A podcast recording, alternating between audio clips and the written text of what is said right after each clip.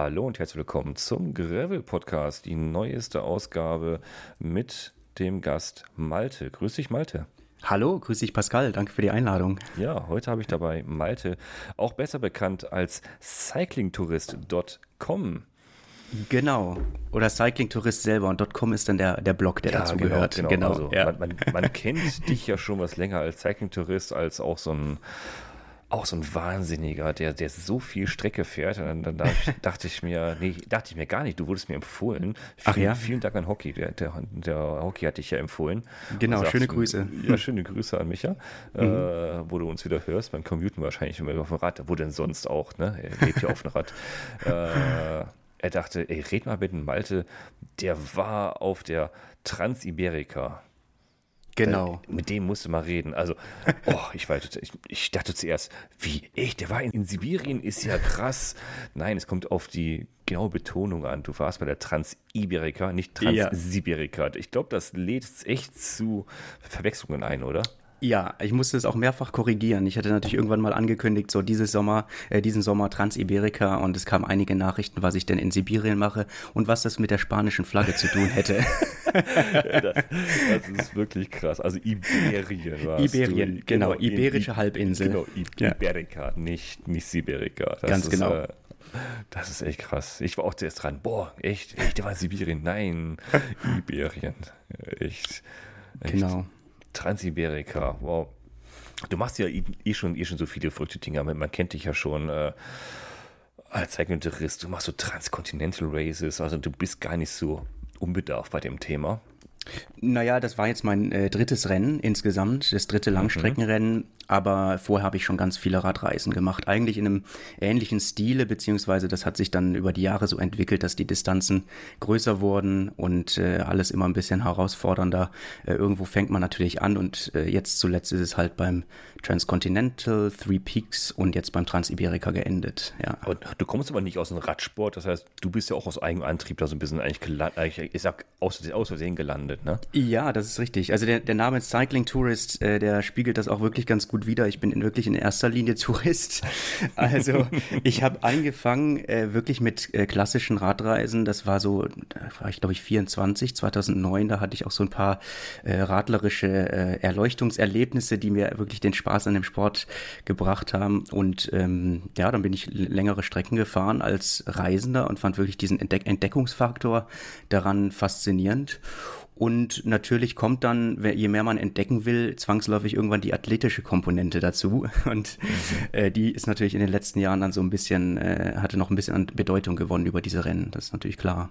Das heißt, du, du bist da auch an dir selber so ein bisschen reingewachsen, mein Thema. Von, ja. von, von, touristischen Fahrten bis hin zu, komm, da, da muss mehr gehen. Oder ich genau. möchte mehr, ich möchte ein bisschen was mehr sehen und Genau, so ist es natürlich ja. ist immer schwer zu sagen, was jetzt der äh, genau der Antrieb ist, ob jetzt äh, es wirklich nur um das Entdecken und die Neugier geht oder ob nicht vielleicht doch auch wirklich dieses äh, eigene Limits pushen schon relativ früh mhm. da auch drin steckte, ne? weil man merkt natürlich, äh, zum Beispiel ich bin dann durch Skandinavien mal geradelt, dann habe ich irgendwann gecheckt, okay, ich fahre jetzt ja doch schon irgendwie Tagesdistanzen, die machen äh, Lust auf noch mehr und irgendwie mhm. abends dann zu sehen, wie man die äh, auf der Europakarte wieder ein Stückchen vorwärts gekommen ist, ist natürlich schon was sehr befriedigend und so insofern geht das Entdecken und das äh, Physische, sage ich mal, oder das Athletische auch irgendwie Hand in Hand. Ja, das ist schon cool. Also hm. so, so, so, drei große Events hast du schon gemacht und auf dieses Transiberika. Wie hast du dich denn dann darauf so vorbereitet eigentlich? Hast du da zwischen dem äh, letzten größeren Event bis zur Transiberika eine längere Pause gemacht und oder bist du von einem zum anderen oder hast du dich einfach länger darauf vorbereitet? Naja, das, äh, das letzte, ich sag mal, formale Event, das war das Three Peaks Bike Race, das ich in 2019 gemacht habe. Mhm. Und dann hatten wir natürlich alle unsere tolle, unser tolles Pandemiejahr 2020. Mhm. Da hatte ich mich dann entschieden, äh, auch wieder einen Trip zu machen, aber mehr auf Genuss orientiert und bin äh, so die deutsche Grenze lang gefahren, ganz entspannt, auch abends mal ein Bierchen getrunken und nicht nur im, in, an Bushaltestellen gepennt. Mhm. Und dann hatte ich eigentlich, es ist bei mir eigentlich auch jedes Jahr so, im Sommer mache ich ein großes Ding und dann ist über den Winter auch mal ein bisschen mehr Ruhe und dann freue ich mich irgendwann wieder auf das nächste große Event. Und dann kam ich natürlich äh, im, im Frühjahr oder ja, ich hatte, ich hatte schon einen Transcontinental Platz, weil ich mich beworben hatte und das hat geklappt.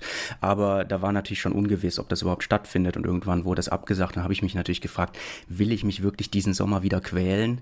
Und mhm. dann dachte ich erst nein. Und dann habe ich diese Fotos bei Transiberica gesehen und dachte, okay, da will ich wirklich durchfahren. Also es hat mich, es sind wirklich dann die Landschaften gewesen, die mich total scharf gemacht haben. Ja, das stimmt. Also Bilder habe ich mir angeschaut. Ja. Ja. Sieht sowieso schön aus in Spanien, aber das sind besondere Landschaften da. Und äh, ja. vielleicht, vielleicht, müssen wir kurz nochmal den Hörern erklären, was eigentlich ist, diese Transiberica, was, was es so für ein Event ist. Ja, also das ist, ist wieder ein Radrennen, ein Langstrecken oder manche nennen es ja Ultra Endurance äh, Bike Race mhm. und äh, zeichnet sich eben dadurch aus, dass du einen Startzeitpunkt hast, an dem viele Fahrer gleichzeitig losfahren. Ähm, in diesem Fall ist es ein Rundkurs mit neun Checkpoints, die alle über die spanische Halbinsel verteilt sind und die müssen in einer bestimmten Reihenfolge abgefahren werden.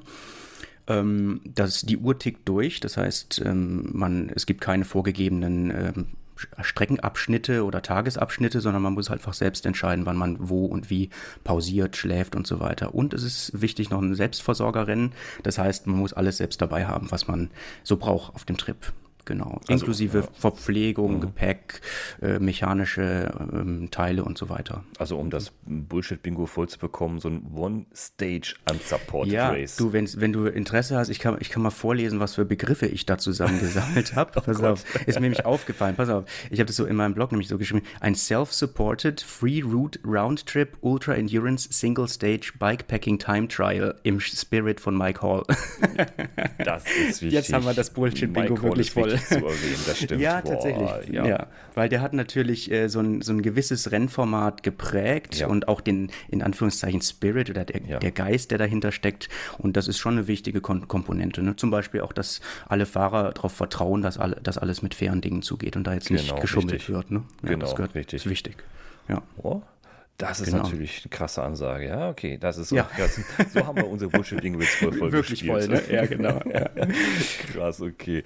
Und da ja. hast, hast dich angemeldet und sagst, komm, hm, wir hatten ja Corona und egal, ich feiere sowieso viel und äh, vielleicht wird es stattfinden und dann, es hat ja dieses Jahr stattgefunden, 14. August, glaube ich, war Start in Bilbao, ne?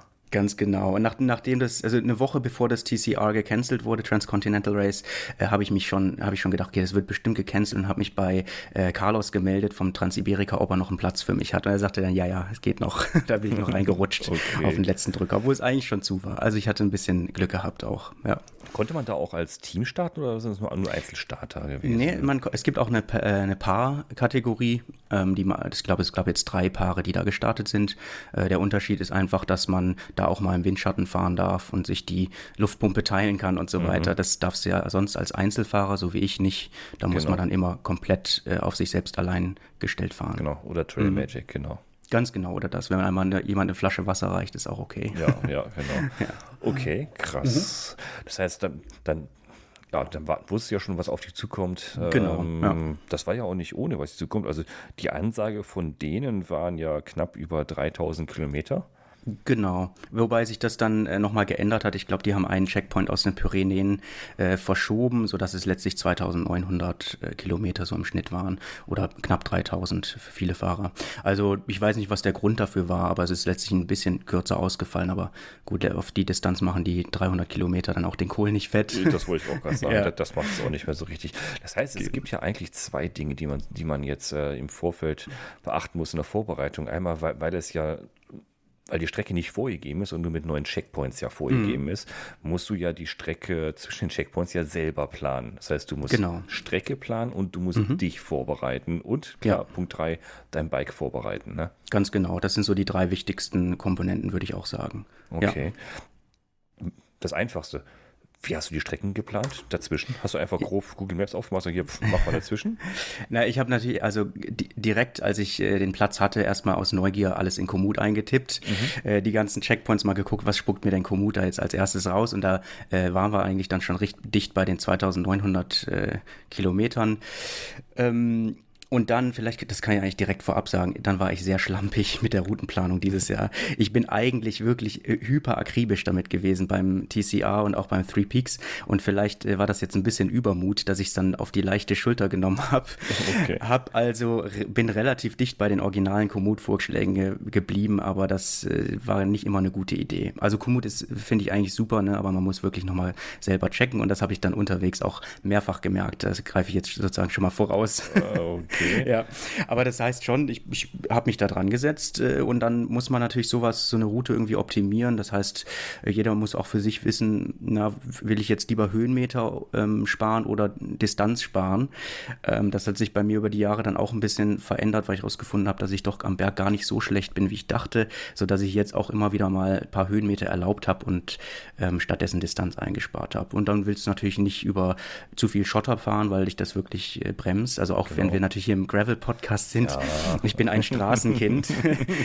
und äh, das fein, ist natürlich, ja. äh, ist natürlich effizienter irgendwie. Ne? Ja, klar, ja. auf Langstrecke kann, kannst du nicht, äh, nicht 3000 genau. Kilometer über Schotter fahren. Das, so ist es, das hält nichts aus. Nee. nee, genau. Da brauchst du einfach zu lang für. Ja. Okay. Ganz genau. Das, okay, das heißt also, also grob gesagt, man kann auch mit Komoot das ganze Ding planen. Es ist nicht schön, es tut weh und äh, mhm. es schmerzt ein bisschen, aber ergehen tut es irgendwie, ne? Ja, ich weiß, ich meine, es gibt da viele populäre Tools, Ride with GPS mhm. oder mit Strava Plan einige. Mhm. Es kann auch sein, dass ich jetzt mal demnächst andere Tools ausprobieren werde. Vielleicht auch ein bisschen infolge meiner Transiberika-Erfahrungen. Ja, also da kann ich, ja. wie gesagt, äh, Browser, B-Router empfehlen. Ja, Hört ja. euch mal den Podcast an, den, den wir verlinken. Da habe ich mit, mit einem absoluten Nerd auch mal drüber gesprochen. Äh, auch einen Kollegen aus der IT, der sich da sehr tief reingefuchst hat. Da kann man verdammt viel machen. Also gerade wenn du sagst, ja, ich, ich möchte eigentlich deutlich mehr Höhenmeter ähm, mehr einbauen, um die Strecke zu sparen. Das kannst du alles mit dir ein, einkonfigurieren. Ne? Das ist wirklich fantastisch. Super, das gucke ich mir an und höre ich mir auch mal an. Ja. Bin gespannt. Ja. Ha hm. Haben wir die Strecke, dann haben wir dein, dein Rad, Genau, mein Rad. Ich meine, da habe ich natürlich jetzt schon irgendwie elf Jahre Erfahrung, mein Rad immer weiter zu entwickeln und zu optimieren auf meine Bedürfnisse. Ähm, ich bin eigentlich beim Trans äh, Transcontinental schon ganz gut gefahren mit meinem Setup. Ähm, damals auch zum ersten Mal nicht mit Rucksack, sondern mit, mit äh, Seatpack. Mhm. Und äh, jetzt äh, kamen natürlich so ein paar Ideen, was man noch besser machen kann, auch vom Three Peaks und, äh, und so weiter. Und dann habe ich jetzt vor allem vor einem Jahr für meine eher gemütlichere Tour durch Deutschland hatte ich dann mal einen Tailfin besorgt, weil ich einfach ein bisschen mehr Gepäck unterbringen wollte. Und das hat sich so bewährt, dass ich das dieses Jahr auch gemacht habe. Also das war vielleicht der, die, die wichtigste Erweiterung meines Setups, war, dass ich jetzt so ein Tailfin-Rack hinten drauf habe und das einfach äh, wirklich unheimlich äh, praktisch ist geräumig auch, so ich dann ein bisschen mehr Platz vorne im Cockpit hatte und da auch einiges aufgeräumt habe, so dass ich jetzt wirklich viel, ähm, ja, auch buchstäblich stromlinienförmiger und gestreamlined unterwegs das war. Hat ja, ne? hat ja mehrere mhm. Vorteile, gerade wenn du ja. mit diesem Tailfin hinten am, mhm. äh, also wir reden über einen, ich sage es doof an auf, auf Deutsch, ein Gepäckträger. Ja, hat ist es faktisch, Kopf, ne? genau, genau, faktisch ist es das. Genau, man hat komische Sachen im Kopf, so von Grundschule, ja. Gepäckträger, äh, den Scout-Schulranzen drauf. Nee, das genau. ist, ist, schon was anderes mittlerweile.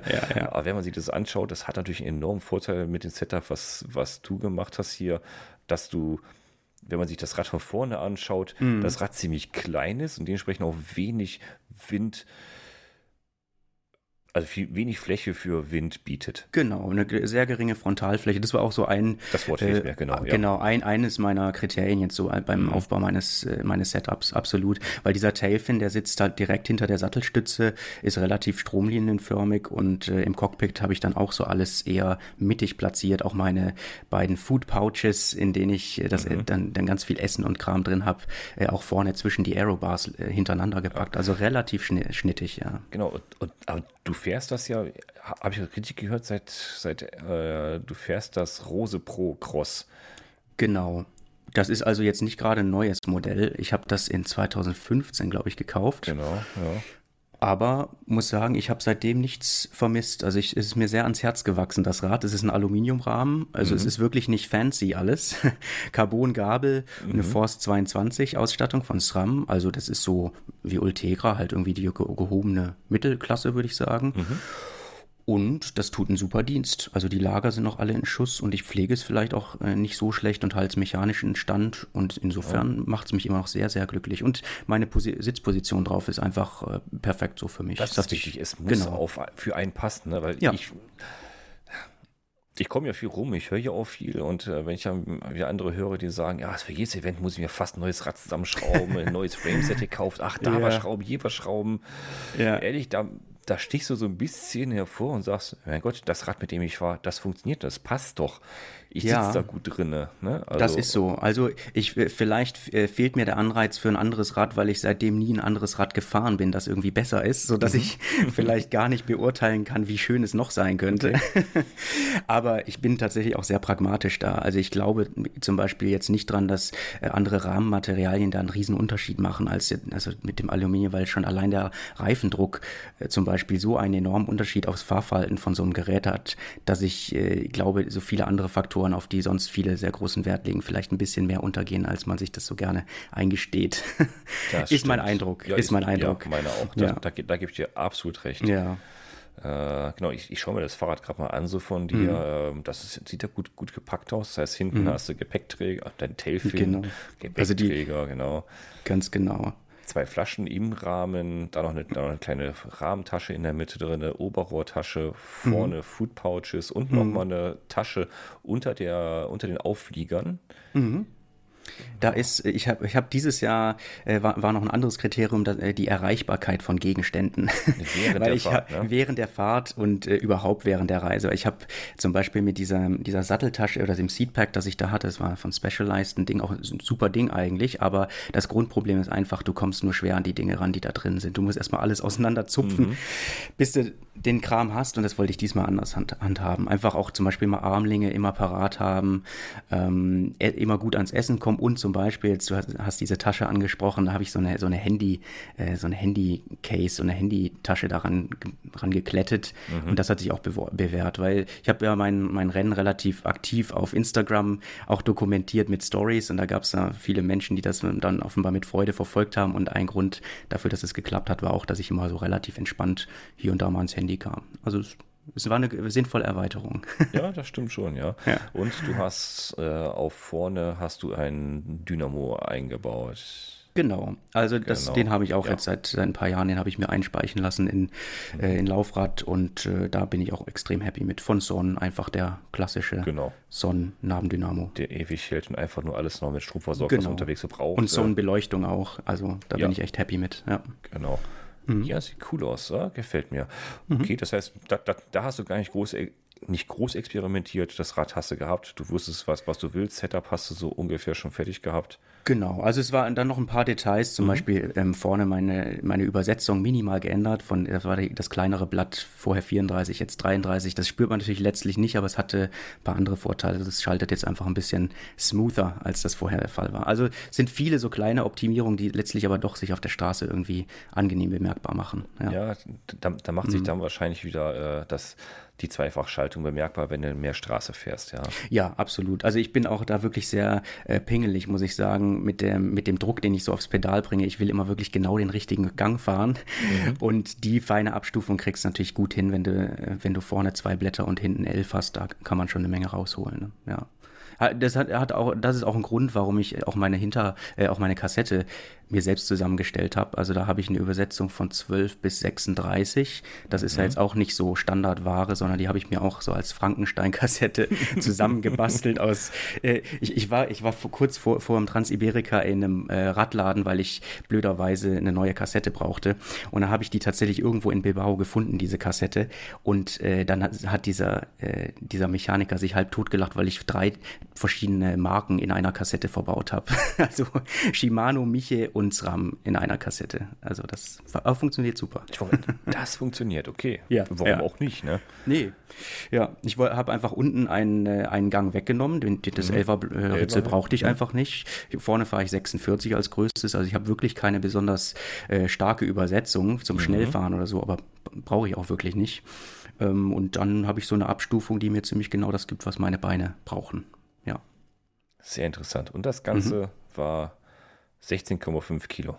Genau, also es ist wirklich nicht leicht und wenn man das sieht, ist es jetzt auch nicht so sparsam gepackt, wie man das bei den, äh, den Leuten sieht, die ganz an der Front äh, fahren, also Ulrich mhm. Bartholomäus oder so, die haben natürlich ein ganz äh, noch viel reduzierteres Setup. Aber das ist natürlich letztlich immer so eine Abwägung, na, Komfort gegen äh, ja, Leichtgewicht und irgendwie finde ich auch viele Komfortfaktoren auch für die Langdistanz wichtig, weil je komfortabler man es hat, desto länger kann man auch auf dem Sattel sitzen. Das ist einfach so. Ne? Das stimmt, ja. ja. Mhm. Interessant. Mhm. Ja, cool. Mhm. So, ja, interessant. Also wer, wer sich noch weiter dafür, äh, interessiert, unter cyclingtourist.com hast es ja wunderbar beschrieben, was du da genau, genau wie auch mit Powerbank und deinem Gott habe ihn selig, dein Wahoo-Element. Äh, ja. der, der lebt noch, ja. Der lebt noch, genau. Ja. Der lebt noch, genau. Mhm. Ach, das war der, den du gekauft hattest schon, ja, ja, genau. Genau, ja. Ich, vielleicht für die Hörer, wir hatten ja gerade dazu, darüber gesprochen, dass ich mal in der ersten Nacht meines Transcontinentals mein Wahoo bei einem Sturz verloren habe. Da habe ich einfach auf dem Rad eingepennt und dann war der Wahoo einfach für immer in den belgischen Büschen verloren. Aber da hatte ich dann irgendwann Ersatz für. Sehr gut, sehr gut. Das, das genau. passiert jetzt nicht mehr. Nee, das passiert nicht mehr. okay, genau. ja, das Rad also auch keine allzu große Herausforderung. Und was ist dann jetzt ähm, für dich so körperlich, für, fürs Training so als Vorbereitung, als Plan ähm, gewesen? Ja, gu gute Frage. Eigentlich kann ich da fast gar nichts zu sagen. also, kann ich, kann ich natürlich schon, ne? aber ähm, ja, also meine, ich, ich kann das direkt sagen, meine, meine Jahreslaufleistung ist wirklich gering. Also äh, gerade wenn man es vergleicht mit anderen Leuten in der äh, Szene. Also ein Freund oder Bekannter von mir aus der Szene, Jürgen Knupe, also schöne Grüße, falls er es hört, der mhm. hatte scherzhaft nach meinem ersten Transiberika geschrieben, äh, ja Malte, damit hast du an einem Tag 10% deiner Jahresleistung gefahren und es stimmte auch. also okay. ich hatte ich hatte, glaube ich, 5000 Kilometer oder so drin und äh, tatsächlich war dann der erste Tag auch 10 Prozent davon. Also äh, ich bin jetzt nicht wirklich ein Trainingsmonster mhm. ähm, und das hängt natürlich auch damit zu tun, dass ich, dass ich sag mal, der, der sportliche Gesichtspunkt gar nicht für mich der, das Urmotiv des Fahrradfahrens ist, sondern mhm. für mich ist eher der, das Entdeckungsmoment äh, das Motiv und entsprechend ist so ein, ich sag mal, Intervalltraining und all die Sachen, die Leute machen, das kann ich verstehen, dass man da Freude dran hat, aber für mich ist es bringt eigentlich nur was, wenn ich es in Verbindung mit, äh, mit so Ent Ent Entdeckungstätigkeiten bringe. Und äh, entsprechend ist, sage ich mal, strukturiertes Training jetzt nicht das, was bei mir auf der Tagesordnung steht. Ja. Ich, ich, erinnere mich da einmal an den schönen Satz, äh, ja, viele Grüße an Ante, äh, Erlebnis vor Ergebnis. Ja, das, äh, das ist auch so. N natürlich ähm, hatte ich schon auch einen Anspruch für mich, an mich jetzt beim Transiberika ein gutes Ergebnis, also für mhm. meine eigenen Verhältnisse ein gutes Ergebnis zu erzielen, mhm. aber der, auch den Erlebnisfaktor dabei nicht zu vergessen. Ist mir auch letztlich äh, gelungen, glaube ich. Und so handhabe ich das aber eben auch, wenn ich äh, so das ganze Jahr überfahre. Also ich fahre sehr gerne und fahre gerne raus. Ich meine, ich wohne hier in Köln, ich komme schnell ins Bergische Land und äh, jeden Trip, den ich mache, den mache ich auch mit so Entdeckeraugen, sage ich mal. Mhm. Immer mal neue Strecken und Ecken und Anstiege zu erkunden. Ja, ja. ich, ich, ich freue mich schon, wenn, mhm. wenn wir, wir mal die Zeit finden. Wir, wir, sind ja nicht weit auseinander. Ja. Das ist wirklich ja. äh, eine Aufwärmrunde auseinander, dass wir mal, mal zusammen entdecken hier. Da das machen wir, ja. Äh, da freue ich mich jetzt schon drauf. Da kannst du mich einführen hier in die, in die Landschaften. Ich bin ja noch nicht so lange hier. Ja, ja da, da gibt es tolle Dinge. Okay, das heißt, Trainingsplan Gibt es einfach nicht. Gibt es einfach nicht. Also äh, im Grunde genommen ist mein Trainingsansatz Kilometer sammeln. Mhm. Und was man vielleicht noch sagen kann, äh, ich, ich, wenn ich alleine fahre, fahre ich selten äh, faul, sage ich mal, sondern ich habe mhm. immer Druck in den Pedalen. Okay. Ähm, das ist natürlich äh, total unwissenschaftlich und vielleicht auch unsinnig, aber okay. äh, ich glaube trotzdem, das, das bringt es bei mir aus relativ wenig Fahren dann doch einen großen Effekt rauszuholen. Und sogar sowas wie tägliches Pendeln oder wenn ich irgendwo in der Stadt äh, rumgurke mit meinem Stadtrad, äh, da, das hat auch einen Trainingseffekt, glaube ich, weil ich auch da immer so in die Pedale trete, dass der Puls hochgeht, dass die Beine ackern mhm. und das läppert sich natürlich über so eine Woche schon auch, äh, auch alles. Also insofern ist jetzt nicht so, dass ich mich gar nicht bewegen würde ähm, und wenn ich es äh, äh, wenn ich es tue, dann eben auch schon echt mit ein bisschen Schmackes, sag ich mal. Ja, ich, ich, ich kann mich auch an die Zeiten zurückerinnern, wo ich, wo ich noch, noch besser in Shape war, wie ich noch, äh, wie ich noch gependelt bin äh, ins Büro vor der Pandemie, mhm. wo, mhm. wo Micha mich auch immer gut, gut gequält hat mit äh, Druck auf dem Pedal. Das, das fand ich immer gut. Ich, ja. Das fand ja, ich immer ja. gut. Da war ich viel besser in Shape und ich glaube, da, ich glaube, da hätte ich auch kein Training äh, gebraucht für, für irgendein Rennen, was hier ja. stattfindet. Das, äh, das tägliche Pendeln mit dem Rad, das trainiert einen schon. Das ja. macht schon was aus, ne? glaube ich ja. auch. Ja. ja, sehr cool. Gefällt mir. Ich, ich bin da ja auch ein Freund von. Ich bin da ja. genauso ein Freund von, zu sagen, Trainingspläne, ja, die halten bei mir auch, auch exakt so zwei Tage wahrscheinlich. Ah, ja, ja, ja. Siehst du, deshalb mache ich erst gar keine. Genau. Ich habe es mal versucht und habe gesagt, nee, es macht keinen Bock. Genau. Und ich, ich, ich meine, ich habe natürlich wahrscheinlich auch irgendwo ein bisschen Glück mit meiner Physis, dass mein Körper irgendwie auch gut klarkommt mit dem Sport. Und ich sag mal, das, das geht ja immer Hand in Hand. Ne? Man macht äh, die Dinge, in denen man eh schon gut ist, natürlich auch am, am liebsten. und irgendwie habe ich dann das Fahrradfahren gefunden, weil offenbar meine Beine das ganz, äh, ganz gut mitmachen. Ja. Das, das, ist wichtig, genau. Also ja. das, das, sollte jetzt keine Einleitung sein, äh, den Leuten nee, zu sagen, ey, ihr braucht genau. nicht trainieren und dann meldet euch mal an zu hier Transiberika und dann, ja. dann heizt ihr da mal durch. Genau. Äh, die, die einen werden wahrscheinlich nach einem Tag sagen, hör mal, ähm, bestellt mir schon mal äh, den schwarzen Wagen hier oder die, und andere werden sagen, so what, ist, genau so ist es, ne? Jeder ist ja. da anders. Ja, ganz genau, also, denke ich auch. Also mal, es gibt halt, ja. nee, nee, absolut nicht. Also äh, die meisten, die machen das schon ein bisschen besser und strukturierter und das ist auch gut so. Ja, ja. also mhm. wer, wer was von, von strukturiert lesen möchte, der schaut sich gerne den Blog von Thorsten Frank an. Ja, bitte. Weil ich glaube, wenn, wenn Egis hier zuhört, dann fällt er fast tot um hier. Ja, ja, ja. Äh, ich finde das einfach äh, faszinierend. Mit Thorsten verstehe ich mich auch sehr gut, ja. äh, weil wir eigentlich vom, vom Gedankenansatz äh, ganz ähnlich drauf sind, nur so, was diese, diese Trainingsplanung angeht, natürlich ein völlig, völlig verschiedenes, äh, ja, wie soll ich sagen, genau. Mind Mindset oder Herangehensweise haben. Das ist ja, schon spannend, ja. wirklich. Das, das war wahrscheinlich beruflich bedingt, ja, das stimmt. Ja, wahrscheinlich, genau, genau. Ja. Nee, sehr gut. Ja, so, so hat jeder seine Herangehensweise. Ja, mhm. ja, ich ich finde mich da auch ganz gut wieder mit dem, wie du es gemacht hast. Sehr schön. Ja, prima. Sehr schön. Das heißt, dann, mhm. dann bist du bis morgens aufgestanden und sagst, oh, super, heute Transiberika. Äh, ja, fast. Also ich, ich war natürlich dieses Jahr ähm, ja. dann doch fitter als normal, sage okay. ich mal, weil ich doch, doch einige Male vorher Ausfahrten gemacht habe. Ich habe auch zum Beispiel äh, mal so, um, um mal zu testen, wie, wie meine Grenzen wieder aussehen, bin ich mal vorher nach Zürich gefahren, um da Freunde zu besuchen. Äh, von Köln aus auch in 36 Stunden durch. Einfach morgens aufs Rad und geguckt, wie weit ich komme. Und habe ich nochmal irgendwo, glaube ich, am Bankautomaten gepennt und dann nächsten Tag weiter und wurde abends in Zürich empfangen, einfach um mal zu sehen, naja, wie ist das nochmal mit dem Schlafentzug und äh, mit dem Essen und, äh, wenn, und wenn es juckt und was alles noch dazu okay. kommt. Also das ist, gehört dann schon auch zur Vorbereitung für mich dazu, ähm, mich wieder einmal in diesen Modus hineinzuversetzen, wie das auf der ganz langen Strecke sich anfühlt und was ich tun kann und wie ich mich motiviere keine Frage. Also insofern kommen da auch schon die einen oder anderen Trips vorher zusammen, auch über Nacht, weil natürlich das, wenn man dann schlecht schläft und morgens aufwacht und nochmal irgendwie 300 Kilometer fahren will, das ist natürlich was anderes, als wenn man einmal äh, einen Tag sowas fährt. Genau, da können einen schon mal die rosa Elefanten begegnen. Tagsüber, so ist ja. es, genau, ja. Das ist wirklich Absolut. kritisch. Ja, okay, interessant. Ja. Okay. Und dann bist du gestartet und hast sofort losgelegt. Bilbao, 14. August. Ja. Rennen. Ja, es war ein Rennen, ja, genau. Es war ein Rennen, genau. Genau, genau es Absolut. ein Rennen, genau. Ja. Wie, wie, viele Starter waren das eigentlich ungefähr? Weißt du das ungefähr? Ja, es waren inklusive der, pa also äh, Solo-Starter waren es 59, glaube ich, und äh, dann nochmal sechs äh, Paarfahrer. Ach, so ein kleines Feld, okay. Es war relativ klein und überschaubar, ja. ganz genau. Mhm. Interessant, okay. Ja. Und die haben sich dann alle am Start versammelt. Die Aufmerksamkeit, äh, auf, äh, Aufregung steigt mhm. oder, oder die Vorfreude. Und ja, irgendwann äh, geht's los und dann radeln alle in die Nacht. Ganz und der Start war ja in Bilbao im Guggenheim Museum, ne?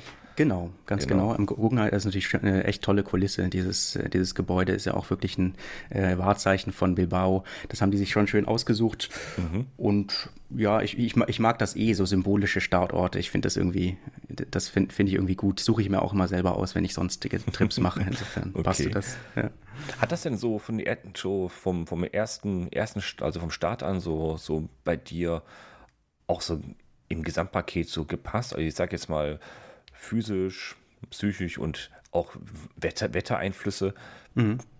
Wie war das so? so, so, so die, die, erste Tag zum Beispiel, wenn, wenn du vor Augen hattest, so jetzt habe ich äh, vor der Brust neun Checkpoints?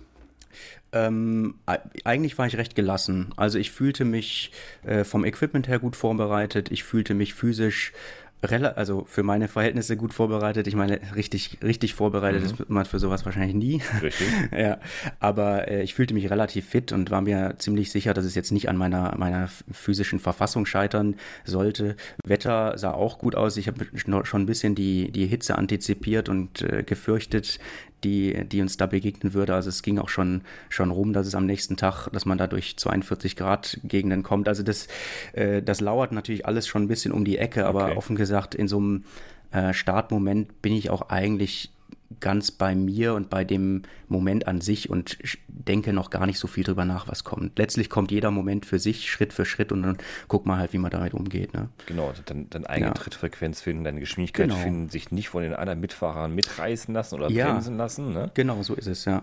Ich meine, äh, eigentlich gehört zu dieser, dieser Startstory auch genau was, was dazu passt. Äh, sich nicht von anderen zu sehr mitreißen lassen. Das ging schon deshalb nicht, weil ich direkt nach dem Start, als das äh, Führungsfahrzeug dann abgebogen ist, musste ich erstmal anhalten und mein Licht fixen. Also da ist was kaputt gewesen, beziehungsweise wahrscheinlich war meine Lötstelle doch nicht so sauber, wie ich es gedacht hatte, sodass das Licht auf einmal unerwartet doch nicht funktioniert hat. Nein. Ich hatte es schon getestet am Vortag, aber das ist natürlich blöd, wenn du um 9 Uhr abends dann in die Nacht geschickt wirst, äh, fährst los, mitten in dem ganzen äh, Starterfeld siehst du, dass du der Einzige bist, dessen Licht nicht funktioniert. Oh nein. Ja, und dann musste ich natürlich erstmal ja, das bitter, ja. erstmal raus zu einer Tankstelle und dachte mir, okay, was, wie kann denn das jetzt ausgerechnet sein? Gestern Abend ging es ja noch. Na, dann habe ich da irgendwie eine halbe Stunde rumgefummelt und irgendwann gemerkt, wo das Problem war, konnte es dann auch lösen. Das war wahrscheinlich ein Kurzschluss in so einem Verlängerungskabel für mein Rücklicht. Und das, da habe ich das Verlängerungskabel rausgenommen, das alles irgendwie anders montiert. Dann äh, ging das auch wieder. Dann konnte ich weiterfahren, aber das war vielleicht auch gar nicht so schlecht, weil dadurch waren alle schon mal weg und dann war ich wirklich gezwungen, einfach mein eigenes Ding zu machen, sozusagen von der ersten Minute. Also hat ab, auch was. Ab da ja. war es ein Aufholrennen. Ja, wirklich, ja. Das war ein Aufholrennen, aber nicht nur deshalb, weil mein Start hatte noch eine andere, äh, eine andere Komponente, die es so ein bisschen mühsam, gemacht hat. Ich habe äh, ja schon erwähnt, dass ich so ein bisschen schlurig die Route geplant habe und bin tatsächlich einen riesen Umweg gefahren im Vergleich zum gesamten Feld. Also alle sind relativ straight durch Richtung Saragossa und ich mhm. bin erstmal irgendwo abgebogen, um möglichst schnell ins Ebrotal zu kommen. Ne? Ich, ich wollte einfach Höhenmeter dann doch sparen an der Stelle, am ersten, vor allem am ersten Tag, die äh, Beine noch nicht so belasten Tasten. Hat sich herausgestellt, ich war wirklich der, der Einzige, der da so rumgegurkt ist in, der, in, in Rioja. Äh, okay. Dot, dotwatcher.cc, äh, die hatten das auch ganz nett aufgegriffen und so einen Kom Kommentar geschrieben, ja, äh, Cap 33 holt jetzt wirklich noch das Allerbeste aus der schönen Weingegend Rioja heraus. Musste ich schon schmunzeln. Habe ich auch erst im Nachhinein gelesen, oh, aber so, so war es auch. Ne? Ich meine, das ist natürlich wunderschön da, aber vielleicht nicht, äh, nichts zum Rumtrödeln. ja, und so bin ich durch die Nacht gefahren, habe irgendwann mal zwei Stunden Stunden gepennt und dann äh, dachte ich morgens so um, äh, um sechs, also was heißt gepennt, Augen zugemacht und dann morgens um sechs dachte ich, jetzt gucke ich mal, wo die anderen alle sind und ich war einfach völlig abgeschlagen. Der Rest war schon äh, zig Kilometer äh, vor mir, so was die Luftlinie angeht. Äh, insofern wusste ich dann, okay, der heutige Tag wird vor allem aus, aus Aufholen bestehen. Das war auch eine schöne Motivation. Okay. Wirklich. Ja. okay. Genau, das ist auch wichtig, ja, was du gerade erwähnt hast, die, die mhm. Dotwatcher, also ja. Dotwatcher.cc, da, da kann genau. man ja immer bei Events äh, verfolgen, wer wo gerade in welchem Graben liegt, wer, wer genau. sich verfahren hat oder wer sich genau. nicht, nicht bewegt und auch ja. natürlich untereinander. Das ist natürlich auch manchmal ein bisschen gefährlich für die Fahrer selber, ne? zu wissen oder zu schauen, wo sind die anderen und mhm. Ja, ich, ich weiß nicht, ob das so gefährlich ist. Ich meine, letztlich, äh, man fängt sowas ja nur an, wenn man einigermaßen selbstsicher mit dem Rad und mhm. mit den mhm. eigenen Fähigkeiten ist. Also ich kann mir jetzt nicht vorstellen, dass sich jemand da äh, so in die Irre leiten lässt von, vom, äh, vom, von der Geolocation von anderen Fahrern. Also ja, weiß ich nicht. Nicht nur das, ja. aber ich sage, ich habe es auch mhm. von anderen Fahrern, in anderen äh, Interviews auch gehört, die, die bewusst darauf verzichten zu schauen, wo die anderen gerade sind, weil die ja. wissen, die lassen sich dann verleiten und sagen, okay. ich habe eine Strategie, ich, ich, ich, ich schlafe zwei Stunden die Nacht und, und und wenn die jetzt schauen würden, oh verdammt, der eine ja. rollt ja noch, komm, ich roll jetzt ja, auf, um ihn aufzuholen, dann, ja. dann verpassen die ihren Schlaf und kommen aus dem Rhythmus. Die sagen, okay, ich fahre mein Ding, Punkt aus Ende. Und wenn ich da, wenn ich da halt nicht vorne bin mit meiner mhm. Strategie, mhm. dann ist es halt so. Klar. Aber die lassen sich dann nicht verleiten von den, ich sag jetzt mal, den sportlichen Leiter im Hintergrund, Dot, mhm. Dot Watcher, der sagt, hör mal, der, der, fährt oder die fährt ja noch, also musst du auch noch fahren. Ach ne? so, ja, das, das stimmt natürlich, das, das, klar. Das, ist, das könnte gefährlich sein, seine eigene Strategie Strategie nachher über den Haufen zu werfen, die man sich breitgelegt hat. Ne? Ja, absolut. Wobei, also zum Beispiel in meinem Fall, ich hatte ja gar keine richtige Strategie, okay. die okay. ich hätte, also sagen wir so, also es stimmt natürlich auch nicht ganz. Ne? Ja. Also meine Strategie war im Grunde genommen natürlich, natürlich mache ich mein Ding, das ist eh klar. Mhm. Äh, wichtig war für mich, dass ich jede Nacht schlafen werde, weil das habe ich in der Vergangenheit auch nicht immer so gehandhabt. Das okay. hat auch schon zu bösen äh, Situationen geführt oder zu sehr viel Leid, sage ich mal. Und ähm, entsprechend war mir das eh wichtig. Also ich muss schlafen, das weiß ich von mir nachts und mhm. so auch in der ersten Nacht einfach mal die Augen zu machen. Und dann ist klar, dass natürlich die Leute, die durchfahren, erstmal an mir vorbeiheizen. Aber genauso weiß ich auch, das sind zehn Tage, die man fährt oder mehr oder weniger, je nachdem, wer man ist. Mhm. Ähm, war mir auch klar, naja, wenn du halt zwei Stunden verlierst, das ist ja, das entscheidet dir über, über rein gar nichts, weil da einfach noch so viel Zeit und Strecke vor einem liegt und natürlich die Ruhe, die man dann kriegt, sich auch bezahlt macht in der Distanz, die man am nächsten Tag fahren kann. Ne? Ist ganz klar. Also bei mir, ich merke das auf jeden Fall. Absolut. Mhm. Ja. Okay, interessant. Mhm. Okay. Also ein bisschen Strategie hast du schon gehabt. Wie, wie hast du es gehalten mit der Verpflegung unterwegs? Ähm, also auch das sehr unwissenschaftlich, aber ich sag mal, anders kann man es auch eigentlich nicht machen bei so einem Rennen, weil man muss, ist natürlich darauf angewiesen, was man kriegt. Mhm. Ähm, ich habe über die Jahre schon gelernt, wie ich, wie ich essen muss, damit ich weiterkomme. Also ich weiß noch, äh, die, meine allerersten Reisen, da bin ich immer, äh, wie sagt man das, gegen die Wand gefahren und hat, hat mich der Mann mit dem Hammer erwischt, mhm. äh, regelmäßig, bis ich mal irgendwann geschnallt habe, dass der Körper halt einfach wie eine Batterie ist und du, du isst wieder was, was leichtfettiges, viel Kohlenhydrate und Salz und dann dann geht es einem eine halbe Stunde später halt auch wieder besser. Und äh, trotz dieses Wissens habe ich das immer wieder vernachlässigt, einfach kontinuierlich nachzuschieben. Und mittlerweile habe ich das aber schon ganz gut drauf, einfach immer wieder zu essen und nicht zu vergessen, naja, ich brauche Kohlenhydrate regelmäßig. Das heißt, es kann Zucker sein, es kann äh, Weiß, Weißbrot oder so sein. Dann äh, auf jeden Fall irgendwas Salziges hin und wieder. Das habe ich mhm. auch beim TCA zum Beispiel ab und zu vergessen. Und gerade jetzt beim, bei, beim Rennen in Spanien, da wusste ich, es wird unheimlich heiß, man schwitzt viel, also entsprechend noch mehr Salz einpacken, habe ich auch äh, so richtige Tabletten mitgenommen. Mhm. Mhm. Und so hangel ich mich, mich, im Grunde genommen durch den Tag mit ganz vielen kleinen Rationen. Irgendwann kommt dann mal eine gescheite Mahlzeit, vielleicht irgendwie eine Pizza oder sowas auf die Schnelle. Mhm. Und, ah ja, und was noch so eine Komponente ist, ähm, die Muskulatur muss natürlich auch irgendwie regenerieren über Nacht. Und das, glaube ich, ist auch ein ganz wichtiger Effekt. Und um das irgendwie zu gewährleisten, habe ich tatsächlich, tatsächlich so Aminosäure-Tabletten mitgenommen. Das heißt, ich habe jeden Abend so ein paar von den Dingern geschluckt, einfach um sicher zu gehen, dass mein Körper die Bausteine hat, um sich auch wieder aufzubauen. Das, das weiß ich jetzt nicht, inwiefern das ein Placebo ist oder inwiefern es wirklich wirkt, aber es hat bis jetzt nicht geschadet und ich, die Logik ähm, erschließe ich mir schon irgendwie. Ja, mhm. das habe ich gerade erst mal in einem Podcast auch gehört. Mhm. Da hat, glaube ich, der der Markus drüber gesprochen, äh, mhm. beim Silk Road Mountain Race. Ah ja, ja. Ja, ich meine, da hat man natürlich noch viel weniger Infrastruktur, um Richtig. dafür zu sorgen, dass man die richtigen Dinge, äh, vor allem auch in der richtigen Menge zu sich nimmt. Das äh, stelle ich mir schon echt sinnvoll vor, gerade bei so einem Rennen. Ich meine, ich mache ja immer so äh, Trips, wo ich äh, eine recht gute Infrastruktur um mich herum habe und das war in Spanien auch wirklich genauso. Ähm, trotzdem, Eiweiß weiß man nie, ob ich jetzt irgendwie abends noch an, an eine Wurst oder an einen Schluck Milch oder so komme oder was auch immer da helfen mag. Ja, richtig. Man, man muss ja. nehmen, was kommt. Ne? so ist es, ja. Ja, das genau. ist wichtig, weil äh, gerade da wieder, ja, ein kleiner Exkurs, ja. den anderen Podcast auch von, von, von äh, also das Video von Paul Voss mir mhm. angeschaut. Mhm. Die, die Trans-Iberica, aber Badlands, also die, ah, ja, die ja. Gravel-Variante. Mhm. Genau. Der mhm. von sich aus schon sagte, er wäre ja fast gescheitert, weil er einmal, einmal den Fehler begangen hat, kein Wasser aufzuladen. Ne? Ah ja, ja, ja. Da ja, das kann es manchmal liegen, ne? Ja, klar, absolut. Und äh, ich meine, in, in meinem Fall war es ein Straßenrennen, da kommst du immer wieder an Dörfern vorbei mit einem genau, Brunnen, aber beim richtig. Badlands ist das eine ganz andere Angelegenheit. Da fährst du durch Wüste, richtig. Absolut, ja. Das ist schon äh, hammerhart, ja. Oh, ja. Schon krass. Genau. Ja, okay. und so sonst hm. über den Tag viel Eis. Äh, immer wenn, wenn immer wieder mal an der Tankstelle eine Flasche Cola reinziehen ziehen oder eine, eine Flasche Saft oder irgendwie sowas. Äh, Chips habe ich gekauft unterwegs äh, und viele Erdnüsse, M&M's mit Peanuts drin und all so ein Kram halt. Also meine Freunde, die jetzt nicht Radler sind und sich das angucken, mhm. die sind immer ganz erstaunt, wie viel äh, Schrott man so isst auf so einem Trip. Und dann muss ich halt, genau, halt auch richtig. immer sagen, mhm. dem Körper ist es eigentlich egal. Der Körper Körper will einfach Zucker und Richtig. Salz haben und das war's. Und woher der jetzt genau kommt, ob das jetzt von einem Burger oder äh, von irgendeinem Bio-Weckerl ist, das, das spielt dann auch nicht die Rolle. Ja, ne? Das stimmt auch, ja. ja. ja die Erfahrung habe ich auch gemacht, ja. Äh, ja also Sachen, die ich zu Hause nicht essen würde, weil ich sage, boah, genau. Gottes Willen, die haust du ja da rein, weil du weißt, in zwei Stunden sind die eh weg. Ja, eben. Und ich meine, wenn ich jetzt mein, mein Leben allgemein so führen würde, also ich nur so Zeug mhm. esse, ja, dann, dann sähe ich auch ein bisschen genau. äh, anders aus und dann würde es mir auch anders gehen, aber ich sag mal, bei so einem 10-Tage-Event, da geht es es einfach nur um die, äh, um die Masse und um, ja, ums, um die Energie, sage ich genau, mal. Genau, das ist es, Energie, ja, egal welche Ganz Form. einfach, genau. Relativ simpel. Ja. ja. Also die Formel habe ich wirklich für irgendwann mal für mich in, entdeckt, in Anführungszeichen, obwohl das natürlich überhaupt keine Rocket Science ist. Kohlenhydrate, äh, Salz und äh, abends vielleicht noch so Eiweißzeug und halt immer viel trinken. Das ist natürlich viel wichtig. Und genau. wie, wie, du eben sagtest, ist wichtig, das habe ich auch jetzt hier letztens mhm. wieder gehört mit äh, diese Aminosäuren oder sich irgendwelche mhm.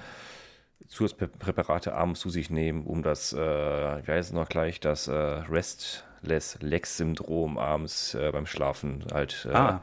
ne, so ein bisschen äh, was ist das? Kenne also, ich gar nicht. Ja, also wenn, wenn man den ganzen Tag so richtig Power fährt und sich leer fährt und die ganzen äh, und, und, alles, was, was so wichtig im Körper ist, sich so rausfährt, mhm. Ähm, mhm. dann fangen die Beine auch schon mal an zu zittern, der Körper an zu zittern, so ah. Restlegs und dann, dann äh, kann man auch teilweise nicht einschlafen, weil man so, so krampfähnliche Schmerzen hat, die die ganze Nacht durchgehen und man einfach nicht schlafen kann und so. Und sobald man sich so, wie du sagtest, so Aminosäuren oder sowas mhm. abends noch reinzieht und dem Körper wieder ein bisschen was gibt, ähm, was er verarbeiten kann, mhm dann hat man das nicht. Okay, naja, sagen wir so, ich hatte es nicht und das deckt sich ja mit deiner These. Genau, genau. Gesagt, ja. also ich habe es nicht ausprobiert, ich habe es auch ja. wieder im Podcast gehört, weil ich auch wieder viel Zeit habe, im Podcast zu hören unterwegs, weil mhm. ich auch wieder teilweise ein bisschen mehr fahre und da habe ich ja. das auch jetzt gelernt, in Anführungsstrichen, mir auch mal angehört. Das werde ich auch mal probieren. Okay. Also, Interessant, ja da kann man einiges machen, um sich das einfacher zu machen, das Leben. Mhm. Und man muss, den, man muss den Schmerz nicht aushalten, abends in dem Schlafsack und da mit krampfenden Beinen zu liegen. Das geht einfach nee, nicht. Nee, das geht nicht. Nee. Man braucht den Schlaf ja auch einfach, um wieder ein bisschen klarzukommen und am nächsten Morgen äh, nicht völlig, äh, völlig zombieartig wieder aufs Rad zu steigen. Ja, ja. richtig. Ja. Das Starterfeld war ja recht übersichtlich, hast du ja gesagt. Ähm, mhm. Mit den mhm mittleren zweistelligen Bereich ja noch, also 59 Starter einzeln und dann noch ein paar äh, Teamstarter. Genau. Habt ihr euch dann trotzdem unterwegs ja auch getroffen, schon ab und an mal, ne? Ja, genau. Und ich meine, es stellt sich natürlich irgendwann so nach den ersten zwei, drei Tagen heraus, wer so in der Bubble um einen herumfährt. Mhm. Und äh, den Leuten begegnet man natürlich auch immer wieder. Also, das war in meinem Fall zum Beispiel Richard Gate und sein Sohn Sam Gate. Mhm. Die sind als Paar gefahren. Mhm. Die kannte, und Richard kannte ich schon vom TCA. Das war natürlich immer ganz witzig, wenn wir uns auf der Straße begegnet sind. Dann hat sich sogar letztlich herausgestellt, dass die beiden als Paar und ich so, uns so ein Rennen geliefert haben gegenseitig. Also ja.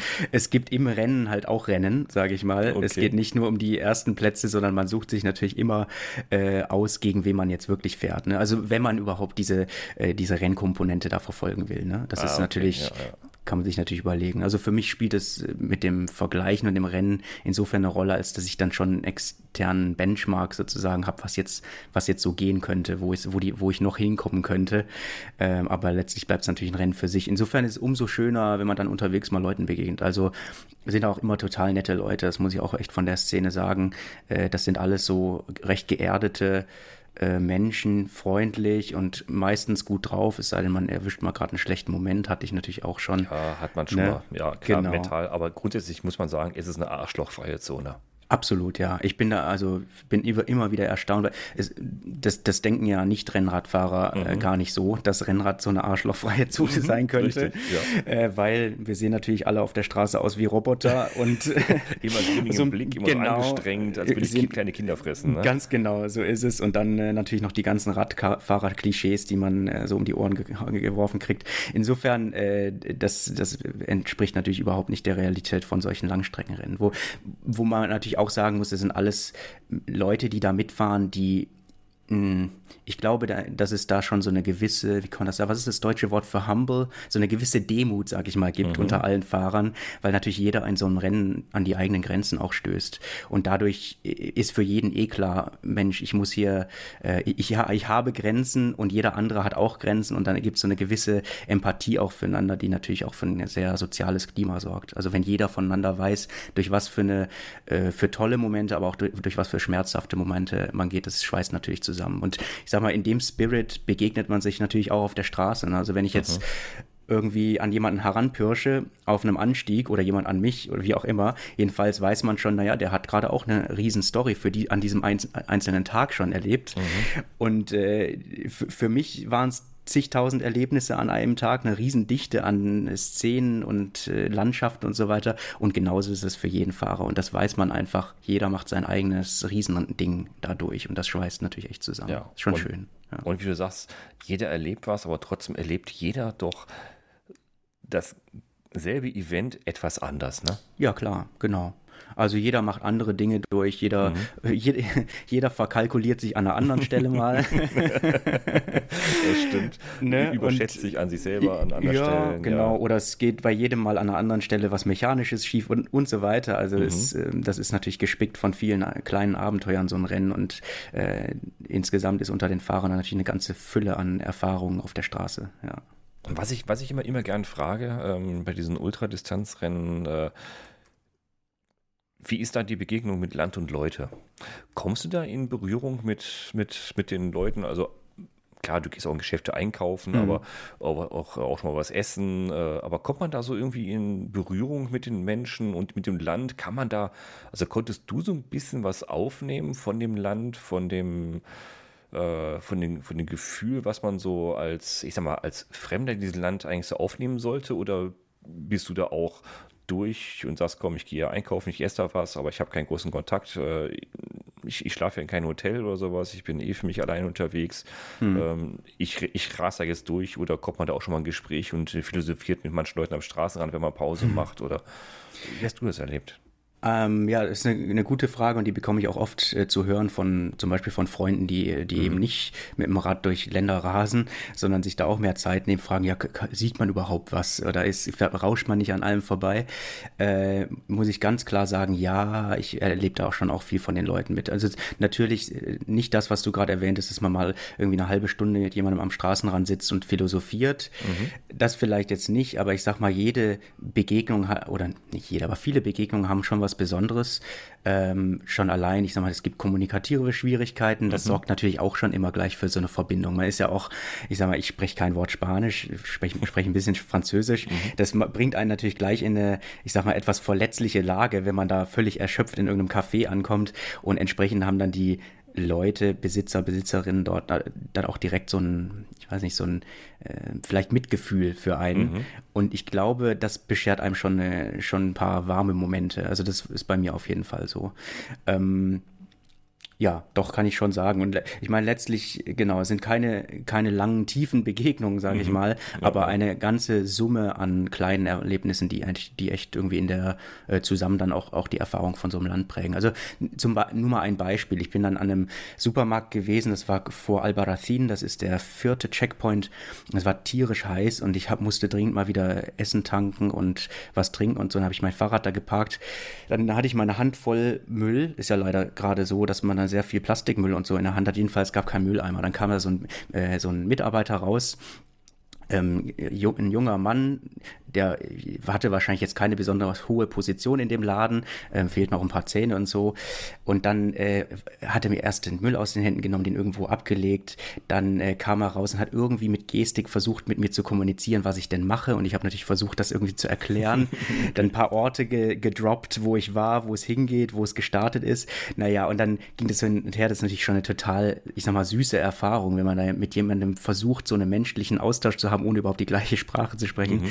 Naja, und dann ging er kurz nach hinten, hat so mit dem Zeigerfinger gesagt, ja, warte mal, äh, ging nach hinten und brachte, kam dann zurück mit zwei Stücken Wassermelone und hat mir die Hand in die Hand gedrückt. Ne? Das sind natürlich, ich sag mal, das ist eine Begegnung, die dauert zehn Minuten, aber mhm. da ist, steckt natürlich eine Wärme drin, die einen äh, dann noch, noch länger beglückt, sag ich mal. Das hat, ist schon schön. Und sowas gibt es natürlich immer wieder.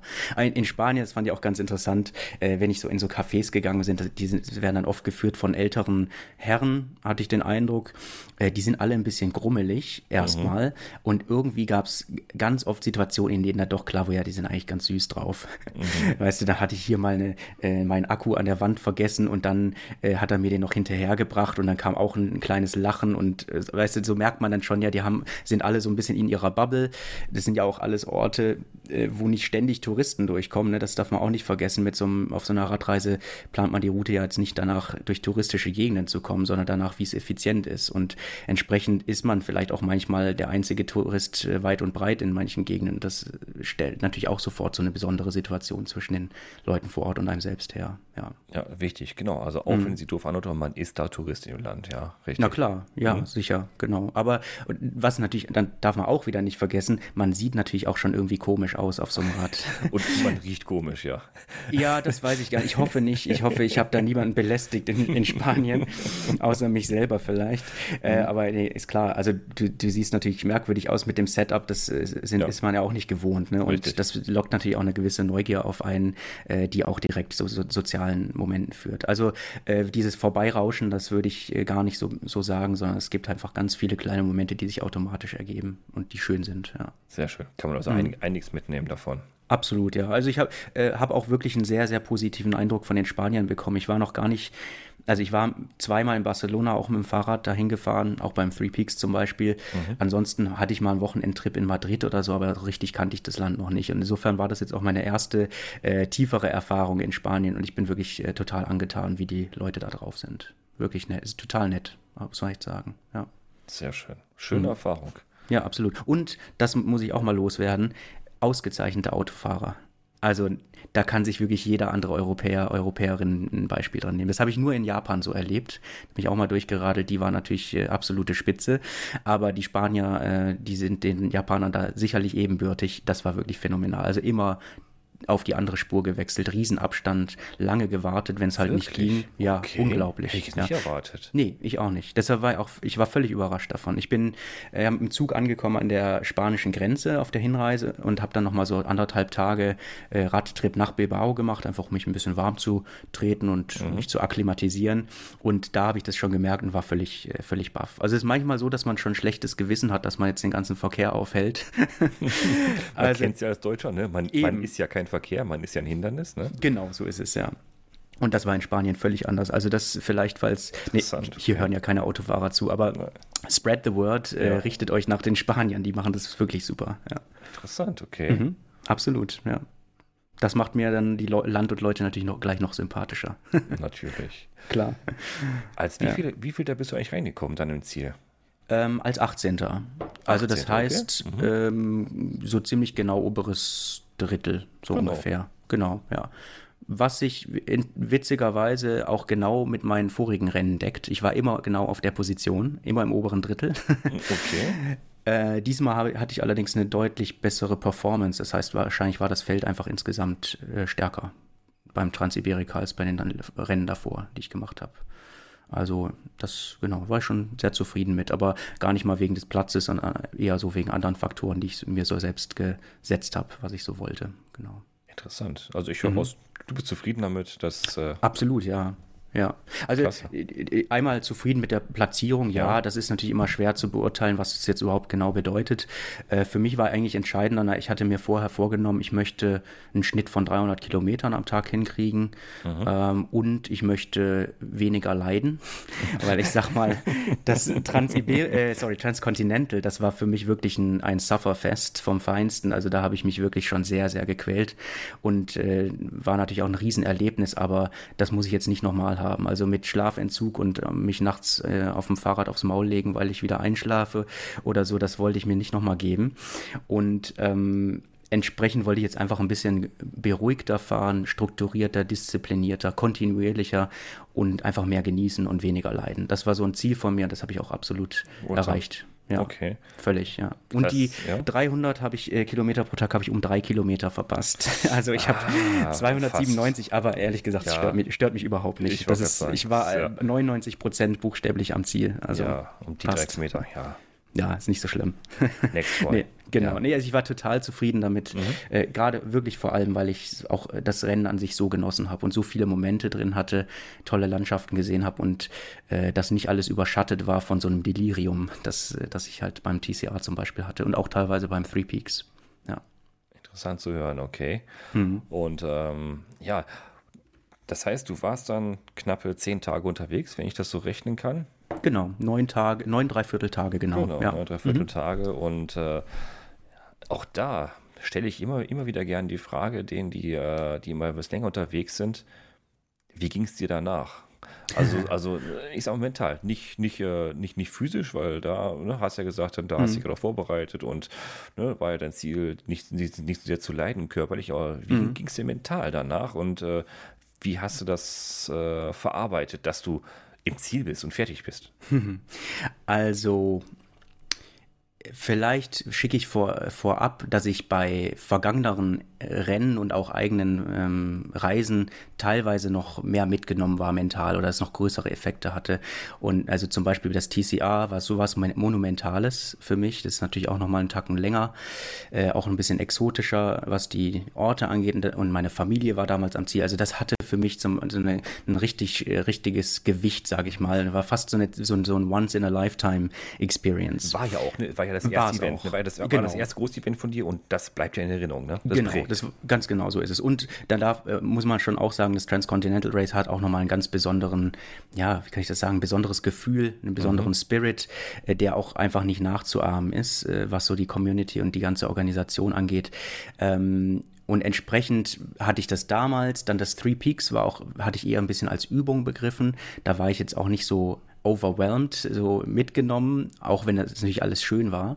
Aber wir, du fragst ja gerade sozusagen nach den mentalen Superlativen nach mhm. so einem Rennen. Genau. Äh, jetzt beim Transiberika ähm, kann ich das eigentlich auch so sagen. Ich glaube, die, äh, die tiefsten äh, Erfahrungen und so waren eher während des Rennens und die Transformation war nicht so sehr nach dem Rennen. Also natürlich mh, mm, natürlich hat man im Kopf, okay, ich habe jetzt einiges gerissen und ist stolz auf sich, aber es ist jetzt in meinem Falle nicht so gewesen, dass jetzt diese äh, transzendente Erfahrung so nachgewirkt hat. Das hat, muss ich aber dann auch sagen, wahrscheinlich wirklich auch damit zu tun, dass ich schon viele so Trips gemacht habe und diese genau diese Erfahrung an anderen zu anderen Zeitpunkten hatte. Vielleicht auch noch vor meinen Rennen, weil ich da auch schon mhm. äh, durch Skandinavien oder nach Helsinki und in Russland und da hatte ich auch teilweise Tage, wo ich wirklich an meine Grenzen gegangen bin auf eine völlig mir zuvor unbekannte Art, dass ich da eigentlich eher diese, ich sage mal, geistige Transformation durchgemacht habe. Und vielleicht sprichst du auch auf die an. Also ja, ich, ja. Ich, ich, höre halt von, von einigen, die sagen, man fällt in ein Loch. Man, man ist jetzt fertig, mhm. man, man hat jetzt in deinem Fall jetzt äh, knapp unter zehn Tage. Man hat mhm. einen Tagesrhythmus, an dem hat man mhm. sich jetzt komplett dran, dran, gewöhnt, den fährt man ja. jetzt durch. Mhm. Und das heißt, Eat, Sleep, Write, Repeat. Repeat. Ja, genau, genau. Nichts anderes. Und ja, jetzt fällst du in ein Loch und sagst, okay, jetzt, jetzt musst du dich ja irgendwie mental wieder mhm. umpolen und sagen, oh, wir haben wieder, ich komme in den Alltag, ich muss mich wieder um Rechnungen kümmern, um mhm. meine Miete kümmern, um mein Essen wieder kümmern, dass ich meinen Kühlschrank wieder voll kriege. Ich muss mhm. mich wieder mit, mein, mit meinem Umfeld wieder verständigen, mit Frau, Freundin, Familie wieder, wieder unterhalten können, was man ja mhm. zehn Tage komplett nicht halt. Man ist ja man verkümmert ja sehr schnell in seinem sozialen Verhalten mhm. manchmal. Mhm. Und das, da muss man natürlich dann im Kopf umschalten. Und ich höre öfters, dass da Menschen erstmal in ein Loch fallen, wenn man sich darauf nicht mental ein bisschen noch vorbereitet hat. Mhm.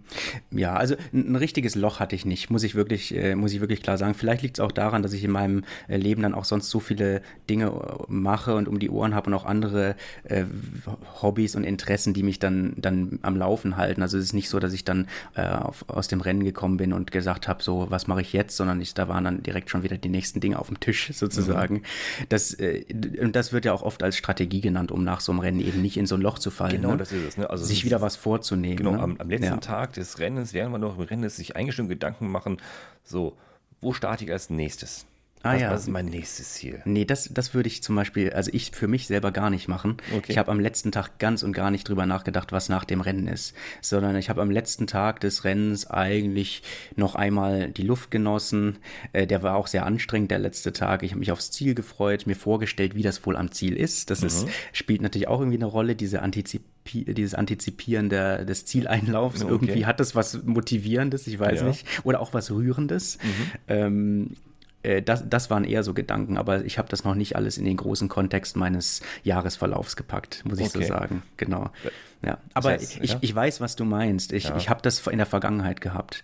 Also äh, nach einem Trip nach ähm, Helsinki zum Beispiel, da bin ich dann auch mit der Fähre zurück. Dann war ich erstmal eine Woche mit meinem Vater segeln. Da, also ich bin nicht direkt in den Alltag zurückgesch äh, zurückgeschwappt, sage okay. ich mal. Und das, das hilft natürlich schon. Und irgendwie klar, es ist immer nach, nach so einem erlebnisreichen Urlaub etwas schwer in die Gänge zu kommen bei der Arbeit. Äh, das, das ist relativ normal, glaube ich. Aber das hat jetzt auch geklappt. Ja, ja, also, ja, wie gesagt, es gibt so Strategien. Ich habe ja mhm. letztens auch mit einem äh, anderen Mitpodcaster ja auch über seine Längerstrecke ähm, gesprochen, auch die Nachbereitung. Und äh, er war auch zu Hause und, und das erste war, er war erstmal allein zu Hause, seine Freundin mhm. hat erstmal eine Woche Urlaub gemacht. Das heißt, er, er konnte erstmal wieder alleine akklimatisieren ah, zu Hause. Sehr ne? gut. Ja. Das ist, ist, auch, kann auch ein Teil der Strategie sein, ja. zu sagen, komm, ich muss erstmal langsam wieder reinkommen, mein soziales Verhalten erstmal, erstmal wieder langsam aufbauen. Ja. Bevor man anderen Leuten vom Kopf stößt. Ne?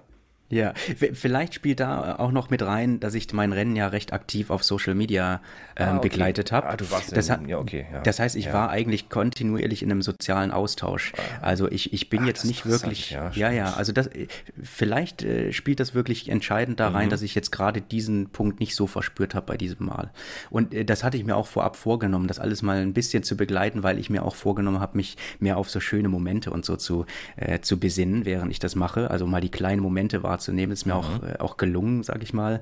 Und die habe ich auch mit Freude geteilt und da gab es auch immer sehr viel Resonanz drauf. Und insofern war, hab, war ich immer irgendwie verbunden. Also ich habe mich nicht also klar, man ist einsam da auf der Straße, aber, äh, aber ich habe mich damit nicht irgendwie verloren gefühlt oder sowas oder, oder eingeigelt oder sowas, sondern ich habe dann eher mein Ding gemacht, das genossen und gleichzeitig fand ich es auch sehr schön, äh, dass da Leute teil, dran teilgehabt haben und das sorgt vielleicht auch dafür, dass, da, dass ich danach nicht in so ein Loch gefallen bin. Das kann schon gut sein.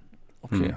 Auch mhm. etwas, was ich mir mal merken werde und das mal versuche, meine Gespräche einzubinden, ob das ein Punkt sein kann. Interessant. Ja. Okay. ja. Also an der, an der Stelle, mhm. falls jetzt äh, Leute zuhören, die, die mich verfolgt haben bei dem Rennen mhm. und mit mir interagiert haben, muss ich auch echt, äh, echt Danke sagen, weil das, äh, das macht einfach unheimliche Freude und ist auch sehr anspornend einfach, wenn da Leute, wenn man sieht, okay, die Leute interessieren sich dafür, äh, dann ist man irgendwo auf dem Gipfel und dann kriegt man eine kurze Nachricht, die reinblinkt, die sagt, ja, viel Spaß bei der Abfahrt oder sowas. das ist schon irgendwie süß und, ähm, und macht Spaß und äh, mhm. das ist wirklich was wert. Also das Genau. Mhm. Ja. Wo, wo, wie sie das? Durch den Dotwatcher, ne? Die sehen, genau. sehen wo, du, wo du bist. Also es gibt ja, genau. äh, es gibt ja nicht nur äh, den Dienst Dotwatcher, es gibt ja auch Leute, die nennt man Dotwatcher, die halt immer auf die Punkte gucken. Ne? Genau. gucken, ja. wo sind die gerade, ne? Ja, ja. Und je nachdem, wie weit man da, also das, das scheint wohl Suchtpotenzial zu haben, dieses Dotwatchen. Ja, ich habe es einmal gemacht und während der Arbeit auf dem Rechner nebenher laufen lassen. Ja, ja. Das hat schon was, ja. Ja, man stellt es sich so langweilig vor, aber ich glaube, man kommt da relativ schnell in den Flow. Oh ja. Und, und das kenne ich, weiß ich auch von ein paar Freunden bei denen es auch so war. Und zum Beispiel, also äh, ganz großartig ist da meine Mutter, die, die hat sich da völlig reingefuchst. Es war schon beim TCA so, aber auch jetzt. Und die wusste immer, was abgeht, wo die Anstiege kommen. Und äh, zum Beispiel beim TCA damals, da war sie auch vor mir schon am Ziel. Die haben mich da, meine Familie mhm. hat mich da empfangen. Und dann äh, konnte meine Mutter da schon mit allen rumnörden darüber, welche Abkürzung jetzt die schnellere war und so weiter. Also manche Dotwatcher, die wissen besser über die Strecke Bescheid als man ja, selber. Ne? Ist ja. ja so, ne? Man hat ja. eine gewisse Übersicht, ja und man konnte ja. genau abschätzen, wer ist wo. Wer, genau. und man kann ja auch die, die Strategie erkennen, der einzelne. Fahrer als ja, ja, absolut. Das genau. habe ich, ja, hab ich auch mal gemacht. Ich das, wie du sagst, es kann gefährlich werden, weil man kommt da schwer los. Ich habe mir das mhm. TCA 8, wo die Fiona gewonnen hat, das, mhm. da habe ich äh, das sehr intensiv verfolgt als mhm. Dot Watcher. Sehr interessant. Ja, ja, finde ich auch. Äh, ich werde jetzt auch die Tage mal ins äh, Two Volcano Sprints rein, äh, Sprint reingucken. Äh, das wird jetzt für mich auch eine Dot-Watching-Erfahrung als passiver mit, mit Zuschauer. ist es wieder soweit? Ja, ist wieder soweit. Okay. Ja. Also wenn wir gerade sprechen, morgen startet's. Oh verdammt, habe ich gar nicht auf dem Schirm gehabt. Gut, dass ja. du das sagst. Okay. Ja, ihr lieben Zuhörer, ihr schaut in die Röhre, für euch ist es zu spät, weil die Folge genau. wird erst zwei Tage so später veröffentlicht. Absolut. Sorry. Schade, wir reden über alte Sachen. Genau, genau. Oh, cool. Ja. Was hast mhm. du als nächstes vor? Ähm, ich meine, ich habe immer noch meinen TCA-Platz. Ähm, das stimmt. wurde ja ins nächste Jahr verschoben. Den, den behält man ja, genau. Genau. Den, mhm. Also die haben zum Glück nicht gesagt, wir canceln es, sondern wir verschieben es nur. Und das mhm. bedeutet mhm. eben, dass man den Platz auch weiter hat. Ähm, ich werde jetzt mal im Dezember gucken, wie die, wenn die Route veröffentlicht wird, wie die ausschaut, ob ich das machen will. Mir fallen jetzt nicht viele Gründe ein, auf der, der Route basierend das auszuschließen, da teilzunehmen. Ähm, natürlich kann ich mich gleichzeitig fragen, ob ich das überhaupt will. Mhm. Nächstes Jahr so eine Anstrengung oder ob ich nicht, nicht mal was Entspannteres mache. Vielleicht auch mal ausnahmsweise nicht mit dem Jahr, äh, Rad, weil ich bin jetzt wirklich äh, elf Jahre lang jeden Sommer habe ich eine große Radreise gemacht, ohne Ausnahme.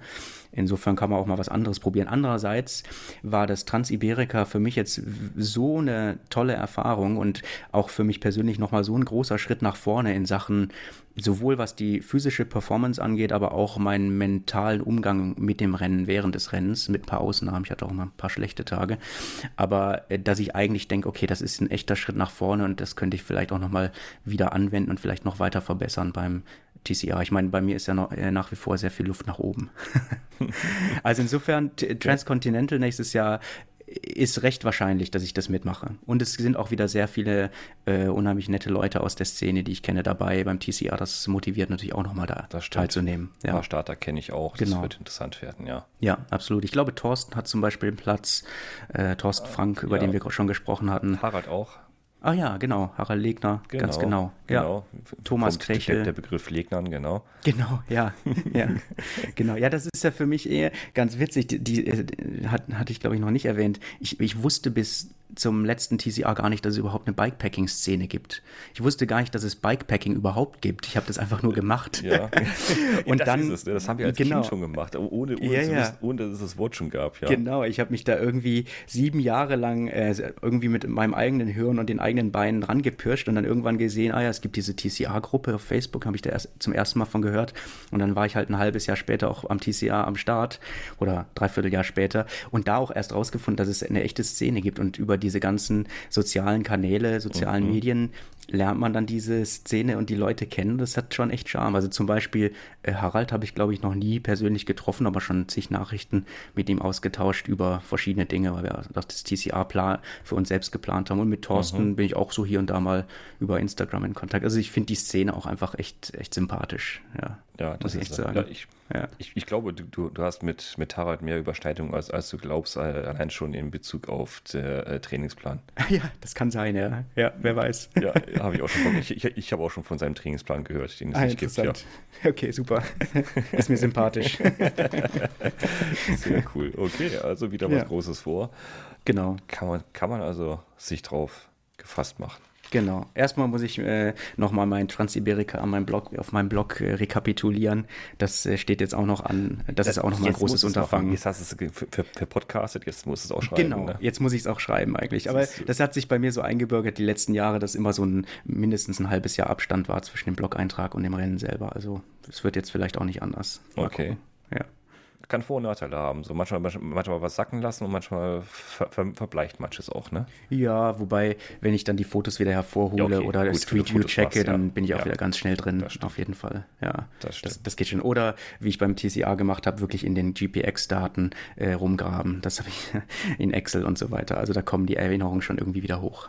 Da habe ich eben schon gesagt, da müssen wir einen eigenen Podcast drüber machen, wie du eine virtuelle, wie hast du es so schön genannt? Na, ich habe es den, ich, mein Blog ist ja auf Englisch, äh, mhm. äh, weil ich auch einfach viele äh, nicht deutsche Freunde habe. Ähm, my Virtual Race Report, nee, wie war das? Visual Race Visual Report. Race. Visual Race Report, genau. Race also ein visueller Rennbericht sozusagen. Ja, da habe ich ein bisschen rumgespielt und überlegt, ja, wie kann ich denn so eine Story, in die, wie in dem Fall das TCA, irgendwie greifbar machen, ohne irgendwie zigtausend Seiten zu schreiben, ja. Aber, hallo, ich, ich schlag mich jetzt aber ehrlich, hört jetzt doof an, aber mhm. jetzt, wo du es sagst, fällt es mir jetzt auf, dass du den Blog auf Englisch hast. Ja, ja. Ich, ich lese den einfach. Hast du gar nicht so. gemerkt? Nein, ja, das, spricht, das spricht doch für deine englische Skills. ich arbeite den Tag über fast aus den englischen Dokumenten, deswegen ja. ist ja, mir nicht aufgefallen. Ich denke so, stimmt. Ja, ja, ja. Ja, jetzt wo du es sagst, ja. Ist mir nie aufgefallen, verdammt. Tja, so kann es gehen. okay, cyclingtourist.com. Genau, Fahrradtourist auf Deutsch. Genau, der Fahrradtourist.com. ja, genau. Sehr cool. Ja. ja mein Gott, so, ab, so abgestumpft ist man schon, ja. Dass man nicht, nicht mehr erkennt, dass es auf Englisch ist. Okay. Polyglott. Sehr ja. cool. Ja, ja, also, es war, es war mir eine totale Freude mit dir. Ja, Pascal, danke für die Einladung. Hat mich auch gefreut und auch jetzt die Erinnerung ans äh, Transiberika mal wieder herauszukramen. Ist ja jetzt auch schon zwei Monate her. ja. Wird nicht der letzte Podcast mit dir sein, weil, oh. äh, ja, also, das, also ehrlich, ne, die Zuhörer werden mir wahrscheinlich beipflichten. Du kannst schön erzählen. Du hast was zu erzählen, du kannst es äh, gut rüberbringen. Das macht Lust und Laune auf mehr und auf selber äh, sich bewegen und äh, aktiv werden. Das ist ja das Ziel auch von diesem Podcast. Einfach den Zuhörern, also euch, einfach mal näher bringen, was kann man alles so machen. Und selbst wenn jemand, hört sich jetzt nicht doof an, ich verstehe den, aber Malte hm. ohne den Trainingsplan in TCA und so ein äh, Transiberica äh, rockt, ne? Mit, äh, dann kann es jeder. Nein, nicht jeder, aber dann, ne, dann, dann, ist es schaffbar, schaffbar für jeden. Absolut, ne? Es total. ist schaffbar und es kann Spaß machen. Ja, vollkommen. Wenn man sich darauf einlässt. Hm? Absolut, stimme ich dir ja. voll zu. Ja. Und wer, wer mich in real physisch schon mal gesehen hat, weiß, vieles ist machbar, auch wenn man, es nicht danach aussieht. ich habe dich noch nicht physisch gesehen, insofern kann ich dazu nichts sagen. Ich halte ich halt schon in Belgien die deutsche Hummel, deswegen. okay, alles klar. Spricht für dich. Gut. Ja, super. Es war mir eine Freude. Mir auch, Hummel. folgt alle, folgt alle dem Malte. Ähm, Cycling Tourist ist sein Markenzeichen, sein Blog cyclingtourist.com und Instagram auch unter Cycling Tourist zu finden. Er hat wunderschöne Bilder, könnt ihr auch die ganzen Bilder nochmal nachschauen, die er so veröffentlicht hat, auch von seinen Fahrten. Echt sehenswert. Und wie gesagt, nächsten Mal, einer der nächsten ist er wieder mit dabei. Ich werde ihn dazu nötigen. Okay, ich, ich werde mich breitschlagen lassen, sehr gerne, mit Freude. Sehr cool. Und hoffentlich Prima. können wir da bald wieder in physisch aufnehmen vor Ort, dass wir uns dann wieder äh, Auge zu Auge gegenüber sitzen und dann mit Kopfhörern den Podcast aufnehmen können. Dann wird es noch lustiger. Das wäre ja was, ja, absolut. Das wäre was. Dann danke ich dir fürs Mitmachen. Ich danke euch Zuhörern fürs Zuhören und ich danke euch vor allem Zuhörern für die ganzen Kommentare, ja, die nehme ich alle auf, die werden alle noch verarbeitet. In den nächsten Ausgaben werden auch ein paar Fragen von euch noch ausgiebig beantwortet. Die nehme ich auf in die Sendungsplanung. Also wir bekommen jede Menge Zuschriften, viel Zuspruch, vielen Dank dafür. Ähm, ja, wir geben gerne den Antrieb, wie ich eben sagte, euch die Ideen zu liefern, was ihr machen könnt draußen, was machbar ist. Das machen wir immer wieder gerne. Und wenn einer was zu erzählen hat oder jemand kennt, der was zu erzählen hat, immer gerne. Ich hatte auch noch eine lange Liste derzeit von Menschen, die, ich, die noch gar nicht davon wissen, dass ich sie demnächst äh, kontaktieren werde für diesen Podcast. Aber ich weiß, die hören den Podcast hier. Die wissen noch gar nicht, dass sie ihn demnächst mitmachen werden hier. Ähm, seid dabei, nicht nur als Zuhörer. Wenn ihr was mitliefern wollt, dann liefert mit. Und ja, vielen Dank fürs Zuhören. Ihr könnt uns nicht nur auf der Webseite, sondern bei allen Podcatchern, die es so gibt auf der Welt, zuhören. Ich habe es hoffentlich geschafft, uns überall anzumelden, wo es Podcasts zu hören gibt. Das war's für heute und ich sage nochmal Danke, Malte, und sag bis zum nächsten Mal. Ciao, ciao.